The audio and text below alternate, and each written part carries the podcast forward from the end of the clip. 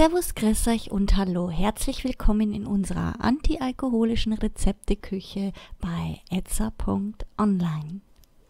Heute mit einem Mango-Lassi.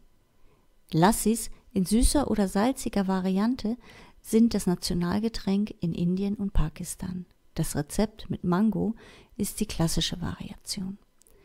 Ihr benötigt hierfür folgende Zutaten. Ein Becher Naturjoghurt, 80 Milliliter Mangopüree, 10 Milliliter Zuckersirup, Samen von drei Kardamomstängeln, eine frische Mango und zu guter Letzt Eiswürfel. Kommen wir zur Zubereitung. Die Zutaten in einen Mixer geben, drei bis vier Eiswürfel hinzufügen, den Mixer schließen und das Ganze auf höchster Stufe 10 bis 15 Sekunden mixen lassen.